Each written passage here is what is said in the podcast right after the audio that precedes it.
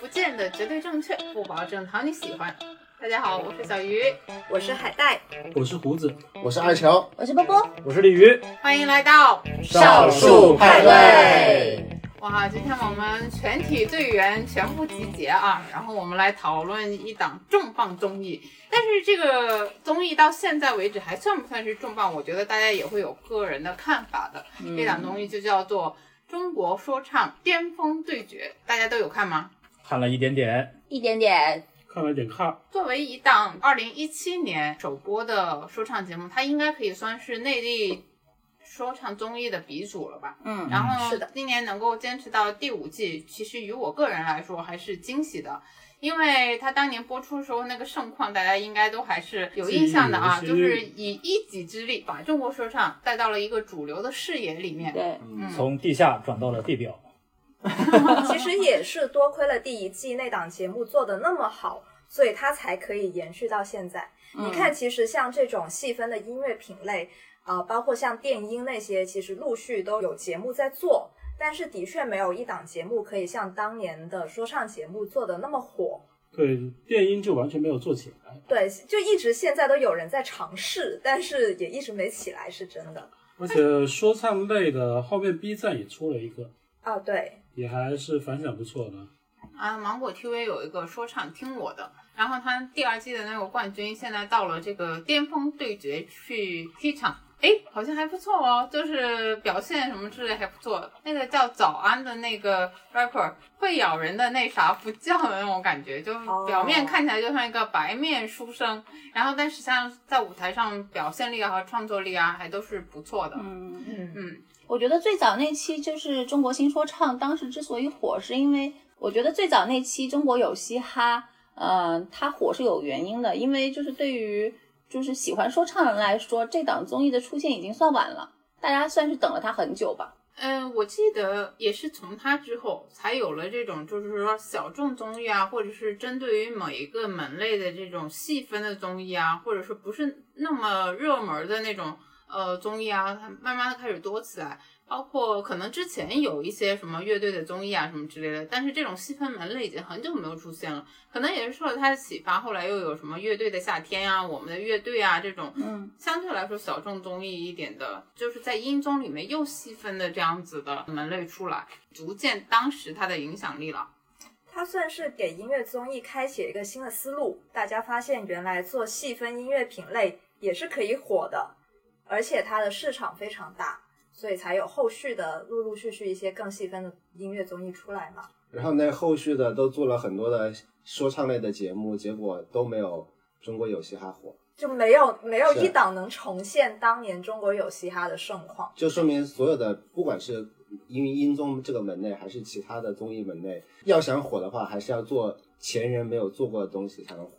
大家刚刚谈了很多就是之前的印象啊，那说回就说本季节目来说，大家就就着自己现在比较浅显的印象吧，谈一谈观感吧。听说这一季来了很多的那种 rapper 的大咖啊，就是之前参加过各种说唱类节目的那种很有名的人啊，有都有哪些人呢？所以说，就像呃周岩呀、然后 TZT 呀、王以太呀、小白、热狗，热狗居然嗯下场当选手了。嗯。哦。然后还有那个呃女 rapper 就是万妮达、娃娃，嗯。然后都来了，就基本上你数得上号的，然后呢都来了，就唯一一个你数得上号又没有来的，最近正在微博上酸言酸语，那就是那吾克热。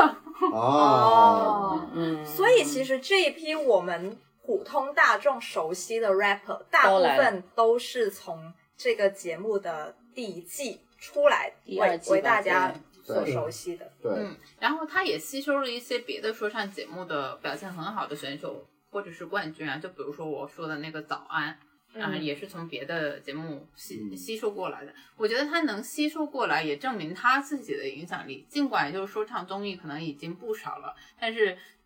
我这个地位鼻祖的地位还是唯我独尊那种感觉。嗯，那我觉得这个现在它这个热度是不是才是真实热度呢？因为第一季的时候，我觉得它算是出圈嘛。嗯像我真的不算它的受众，但是我也看了。然后当时你现在就是参加的这些大咖，我当年也都见到了。那对我来说就已经满足好奇心了。嗯嗯，可能就是，除非我非常爱他们，或或者非常爱其中某个人，我才会 follow 他后面的比赛。因为音综就是这样，就是说你第一步先认识一些新鲜的人，嗯接下来像到现在所谓的巅峰对决，那也是要看作品，嗯，对最后是看到作品嘛，他有一些什么新的作品。嗯，那这一季的新说唱作品怎么样？其实我个人看了之后，我也不是嘻哈音乐的这个受众。大家看我坐在这里就知道我跟嘻哈没什么关系了。我记得有一次有一个嘻哈综艺，然后让我去录那个决赛，然后当评审，媒体评审这样子。当天主办方还特别客气，给了我一个 C 位，你知道吗？然后我就穿了一条连衣裙就去了，因为我也没有其他的衣服。然后去到的时候，我发现我所有的那些其他的那个呃媒体评审都是大金链子、小金表，然后又有自信又有脏辫儿，就我中坐在中间，端庄又优雅。所以你能做 C 位，对你就是淑女说唱的代表。对，说唱也不应该这么刻板嘛。那一档综艺里面，他的那个选手并不是那么的主流，然后不至于像我今天这样就说出来谁都知道。其实我是很多人不认识的，还好我旁边那个小哥哥，然后呢谁都认识，所以我一路录下来我就在问他这个人是谁，然后那个小哥哥还特别负责，就告诉我哎这个人是谁，然后同时百度出来他的名字，还给我介绍看他有什么作品，就是发自内心是爱嘻哈的那种人。嗯嗯他可能内心也 OS 就是为什么把你请过来当主持人？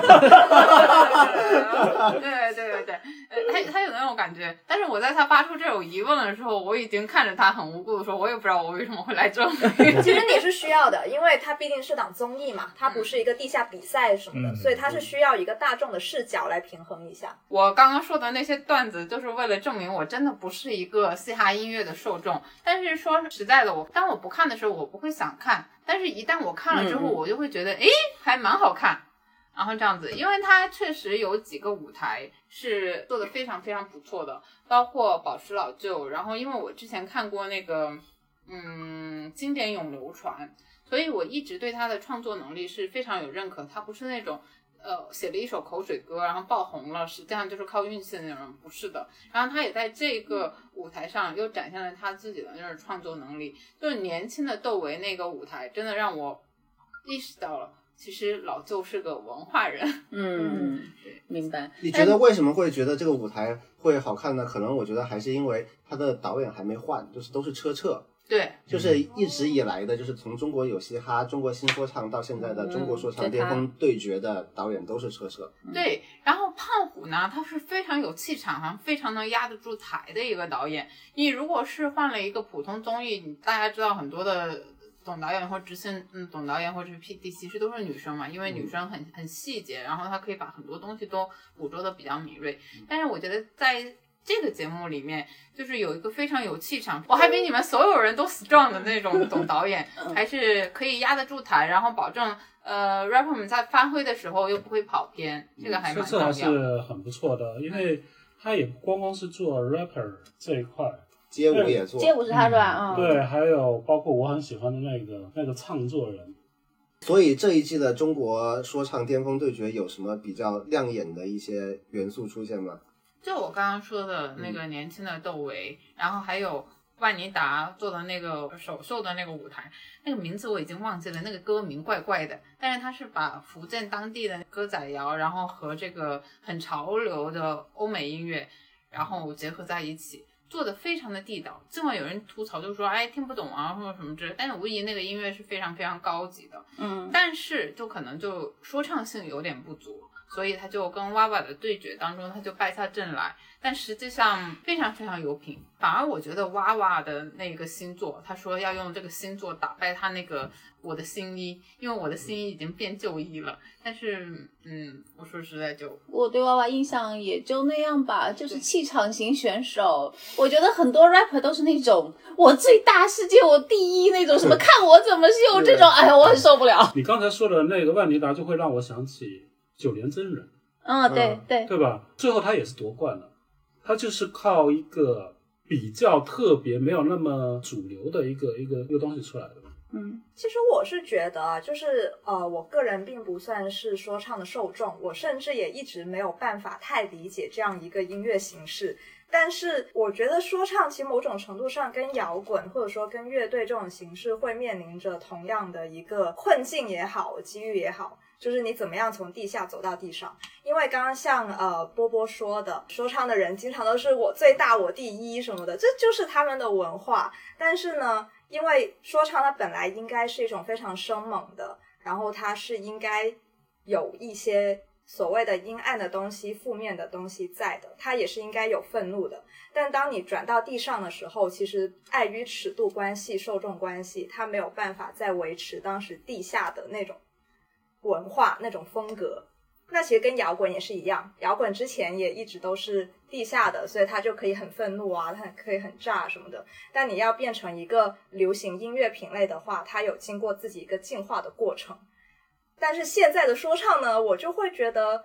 它还没有进化到像摇滚那么成熟，它就变成了非常的无趣。你是说它的歌词吗？表面不仅是歌词，不不仅是歌词，就是你可以看到 rapper 们有一种虚张声势的感觉，就是他们又很想维持当年地下的那种我我很厉害、那种生猛的那种 power，但是同时他又必须。表现的很乖巧，要必须要 love and peace，对 那他确实就是唱的东西里面没有内容，就是对。很多时候没有内容。但是之前那个 B 站的那个口号是不一样的，对 B 站万物皆可说唱。B 站那我觉得它是有一个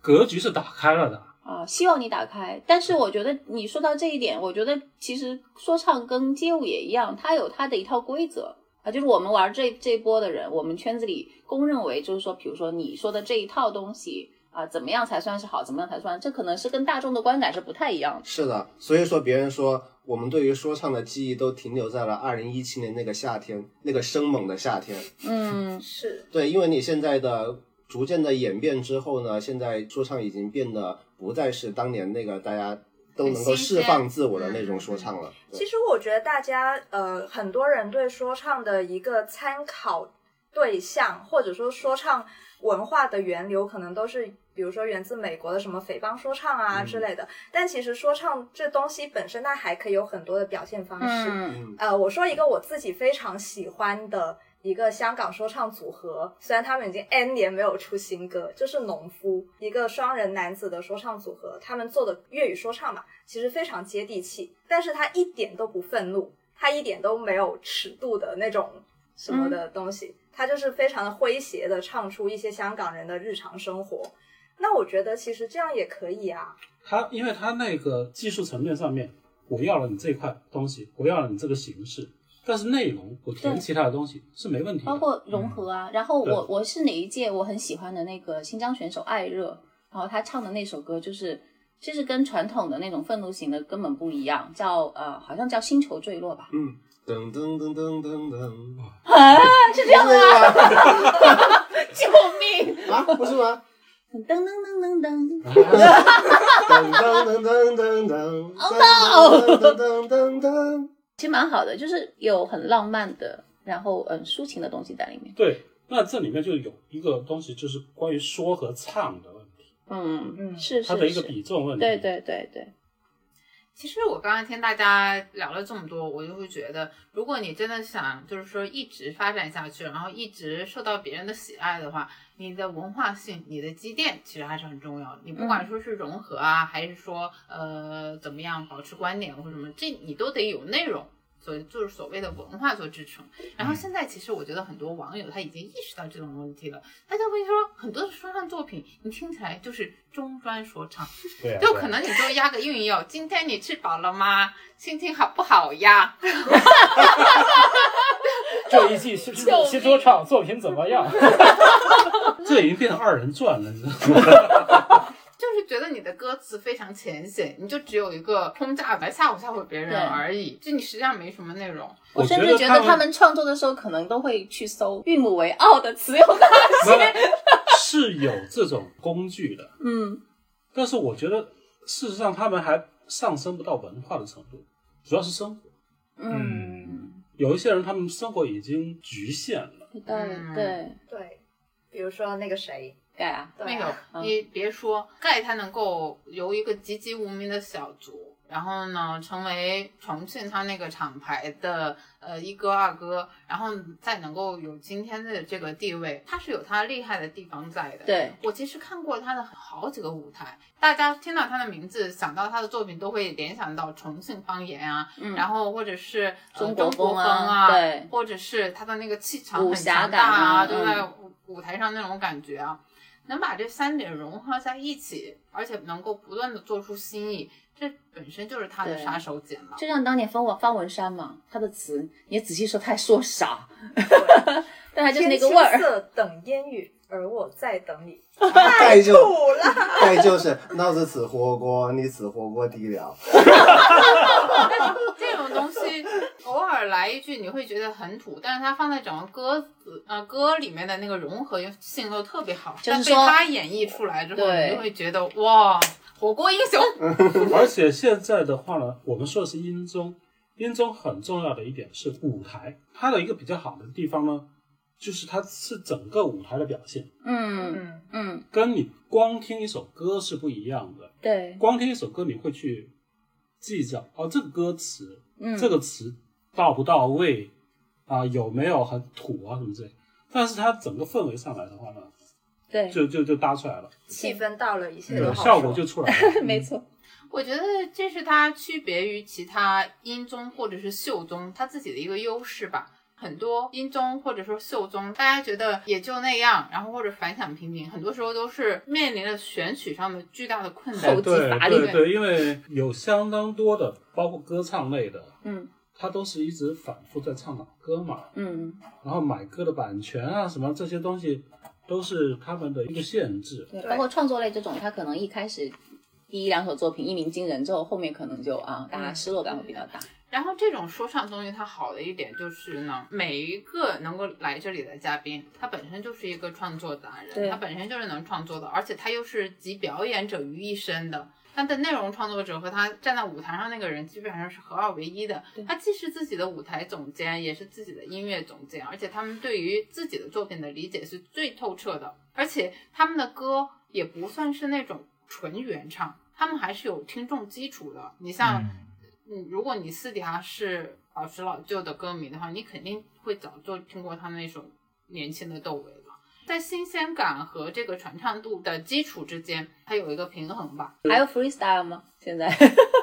没有了，对，我就想想问的就是这个东西，因为 rapper，特别是这种嘻哈的话，它很大的一块其实是 battle。对啊，嗯，那你如果完全是变成一个一个舞台这样的话作呢，类的，其实也会变质了，变味。对对，就对一部分的受众来说，没有了 battle 的乐趣的说唱，其实对啊算不上说唱。就是没有灵魂，没有那个说唱的文化嘛。就很多时候我们在追说唱的时候，也是在追说唱带来的那种文化、那种氛围感。对它如果有一些必要的元素缺失的话，可能也不会特别吸引人。现在见面都一团和气了。它也不是说完全没有，它会有一个象征性的放狠话的那个环节。放狠话那个环节呢，就是中专说唱的大舞台，就是我说两句，你说两句，然后就嘿呦压一下，然后就比如说前段时间蛮热的那个日本动画《派对浪客诸葛葛孔孔明》里面，它都是真的有 battle 的，它会保持我定一个主题，然后呢，OK，我开始 freestyle，各自开始开枪的那种。嗯，就有的就是说你虽说可能是套了以往的词，但你套词也要你有积淀才能套词。对，是可能就少了一点 battle，可能会少了一点灵魂。但是我发现啊，可能由于我们地大物博的原因，就是各个厂牌之间，它除了 battle 之外呢，它还是呈现了一些差异性和一些看点的。嗯我就发现这个节目组还是非常有心的。首先，他从先导片他就介绍了中国几个地方不同的说唱音乐的厂牌，嗯然后呢，你会发现每个地方的音乐厂牌它都是非常有自己的鲜明的音乐特色的。嗯我就从一个不专业的一个纯路人的角度来看啊，就是最起码目前的直观感受是，你像东北的那帮人，以宝石老舅为代表的。他们就是受到了摇滚音乐的，而且是中国摇滚音乐极大的影响。窦唯啊，然后崔健啊那帮人，就是在他们的血液里面。所以宝石老舅一上台，他唱出来的东西，让一波人都要热泪盈眶的那种感觉。然后重庆呢，它就是地方方言的特质特别明显，基本上在他们每一首歌里面，重庆方言都会占非常大的一个因素，而且呃歌词也比较生猛吧，就像重庆火锅的这个脾气一样哦，。我觉得倒不是说只是重庆，因为云贵川渝这四个省都说的是西南官话，西南官话是特别容易用 rap 的形式呈现的，嗯，对，然啷个啷个天天。而且包括那个盖一开始出来的话，大家就说你那个唱的是民歌，哦，嗯，对吧？嗯，然后南京他们好像就是书生气和都市气重一点，你才外表上可能豆芽。比较难，就是一眼就判断出来他们好像是搞这个的，就是一种文质彬彬的气质，江南小哥。然后，但是他们做的东西确实是比较有都市文化背景的。有没有粤语说唱啊？有的，有的，有一个广东厂牌，然后呢，有个广东厂牌，就是那个徐徐什么，徐真真。哎，徐真真那一关，然后，还有 TJT，然后那个、啊就是是其实我觉得粤语说唱有一个真的非常可惜的点，就是粤语太难懂了。呃，我就总结了一下那帮广东的 rapper，他们都没有用自己的粤语来搞说唱，顶多就是点缀一下。对对对，嗯因为你如果特别是俚语那种，怎么搞？嗯没法所以就是说。，他一开始说的那个万妮达那个，那福建话你真的是没法懂，你就是？当音乐性来听了，只 能就就这种地域性的话呢，包括我觉得应该内蒙会有一些说法。有一年新疆就很厉害哦。啊，对对对，嗯新疆对内蒙，对对。嗯，好多个热。就是大家如果想看这档节目的话，你不管是不是嘻哈迷，不管你是不是说唱迷的这个主流受众，其实如果有兴趣的话，你都可以在这里档节目里面找到很多很多的点。就是你会有可以值得玩味的地方，或者是可以找到共鸣的地方。我也觉得这是他第一季之所以能够如此出圈的一个原因，就是有这种基础，它所以它才可以做到现在，就是说第五季，然后这样子嗯还能让我们来讨论它。所以我就觉得，除了就是主流的这些音综啊之外，如果你想看到我们的这个流行音乐的这个乐坛是百花齐放的话，观众朋友们或者是听众朋友们也跳出自己的那个舒适圈，嗯多去关注一下，就是说自己平常不会看的这种节目，可能会有不同的收获哦。没错没错。嗯，嗯，所以就是乐团的百花齐放，不仅需要创作者，也需要观众的关注。嗯，好，好那就这样，拜拜。拜。